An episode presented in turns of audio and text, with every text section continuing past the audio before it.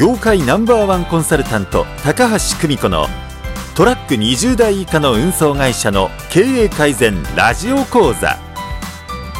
この番組は株式会社運送経営改善社の提供でお送りします。はいごきげんよう高橋です。えっ、ー、とですね今日はあの号外の音声としてえ緊急でちょっと収録をしたいと思います。ちょっとびっくりすることがあったのでで号外で収録です。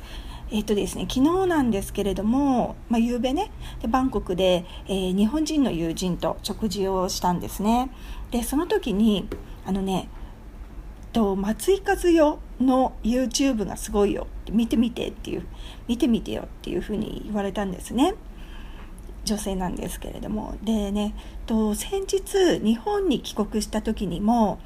あのマーケティングの業者さんとちょっと打ち合わせすることがあったんですけどその時もその業者さんが「松井和代のがすごい」っていうふうに言ってたんですねで、まあ、それは聞いたんだけどあんまり興味もなかったのでそれを目にしてなかったんですねででもまあ昨日もそういうふうにその友人に言われてそんなにまあ面白いんだったらちょっと見てみようかなと思って、まあ、さっき YouTube で検索してちょっと動画を再生してみたんですね。なんですけどでそれでどうだったかっていうと、まあ、結論から言うとですね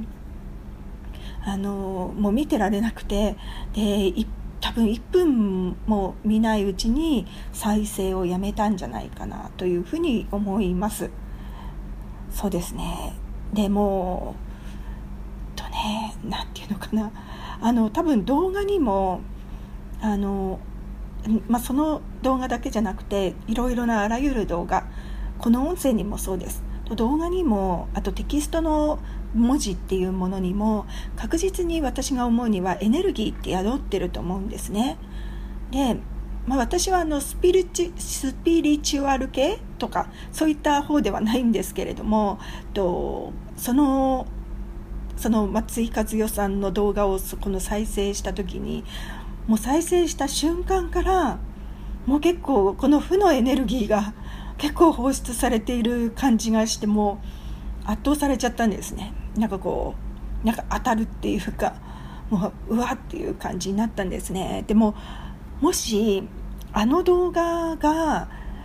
結構まともに見れるなんとなんか普通に何ともなく見れるとしたら結構気をつけた方がいいんじゃないかなっていうふうに思ったんですねもしあの日本人の多くの人がねあの動画を平常心で結構見れるとしたらもうすでに結構負のエネルギーとか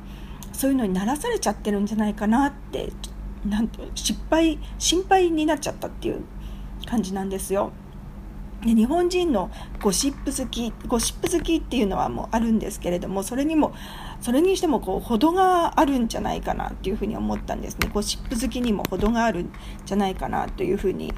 思ったんですね。このエネルギーがですねちょっとびっくりしたんですね。でまああれを見ているのにまあたかだか何分間だと思うんですけどでもその時間ってね何分っていう時間も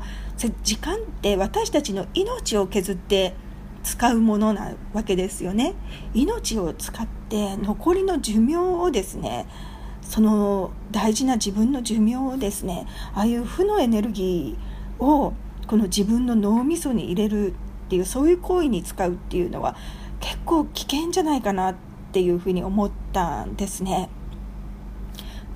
まあ分かんないですけどもしああいうのが結構ワイドショーとかでね毎日テレビとかで流れてるとしてもしそれを日本中であのもう繰り返し流れていてそれが日本中のママたちが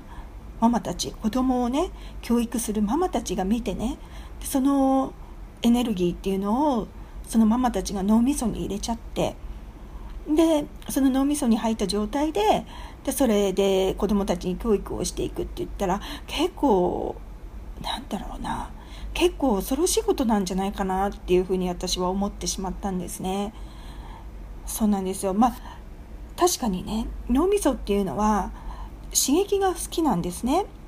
刺激が好きですからもう悪いものの方がいいものよりも強烈な刺激があるんですねだからみんな欲するのは分かるんです欲するかもしれないですけど本当気をつけた方がいいなというふうに思うんですね。で負のエネルギーっていうのはこうあなたの耳から目からこのあなたのこの脳みそにダイレクトに入っていくわけなんですね。そう映像なんて動画っていうふうに言ったらもう目からも耳からもダイレクトに入っていくんですよね。そうするともう脳みそに入ったものは必ずそれが積み重なってあなたの思考に影響を与えるわけなんですよね。で人をこう憎む攻撃するような言葉だとか誹謗中傷するような言葉だとかこの悪意のエネルギーとかねそれをわざわざわざわざあなたの脳みそに入れるっていうのはどうだろうなっていうふうに思うんですね。避けてもらいたいなっていうふうに私は希望しています。で特にあなたは経営者なわけですよね。でそうするとあなたの口から出る言葉っていうのは人に与えあの影響を及ぼす立場にいるわけですよで多分これを聞いている皆さんっていうのはあの経営者っていうことだけではなくてアウトプットする側の人間になってほしいっていうふうに思っていますのでこれから自分の持っているものをアウトプットする側なわけなんですよね。そう反応する側じゃなくて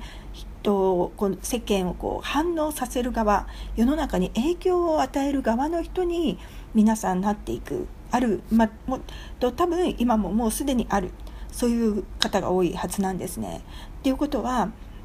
そうあなたの口から出る言葉っていうのはみんなに影響を与えるでもあなたの口から出る言葉っていうのはあなたの思考から生まれてくるものなわけですよね。思考からあなたの考えから思考から生まれてきますその思考の元になるものは何かっていうふうに言ったらあなたが日々インプットしているものなわけですよインプットしたものから思考っていうのは生まれていくわけですよね。だからよく誰といるかが大事だよっていう話もするじゃないですか。なのであの一方ではね成功したいって言って成功法則を学んだりとかマインドセットを学んだりとかしながらそのもう一方ではそんなこの悪いエネルギーをねインプットするっていうことをしてたのではもうまるでこうマッチポンプだなっていう感じもう意味がなくなっちゃうと思うんですね。いやと帳消しになっちゃうぐらいだったらまだいいですよ。でも帳消しになるどころか脳みそは良いものと悪いものだったら悪いものの方を鮮烈にこう焼き付けるっていうそういう習性があるわけなんですよね。悪いものの方がより強固に残っちゃうわけなんですよ。だから幸せ体験よりも恐怖体験の方がトラウマになってもう本当に長い年月ね脳に頭にこう焼き付きますよね。そうなんですよ。だから本当にねあなたの脳みそに入れる情報これに気をつけてほしいなというふうに、まあ、思った次第です。っていうことですね。そう本当にもうこれねあのとさっきその動画を見てもうすぐにでもねあなたにこの忠告したいなと思いましたのでもう今日そう実際にこれ体験してもうびっくりしちゃっていやこれが日本で話題だっていうふうに聞いてそりゃどういうこっちゃと思ってですね本当になんかこう背筋が寒くなるっていうかそうびっくりしたのでこう号外版でですね急いであなたにお伝えしたというそういうことです。はい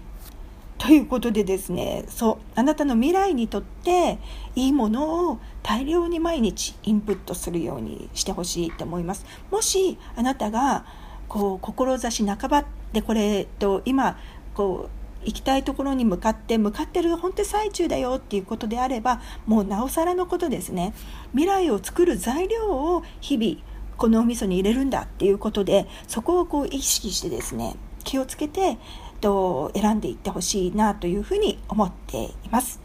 はい、それではまたお会いしましょう。ごきげんよう。さようなら。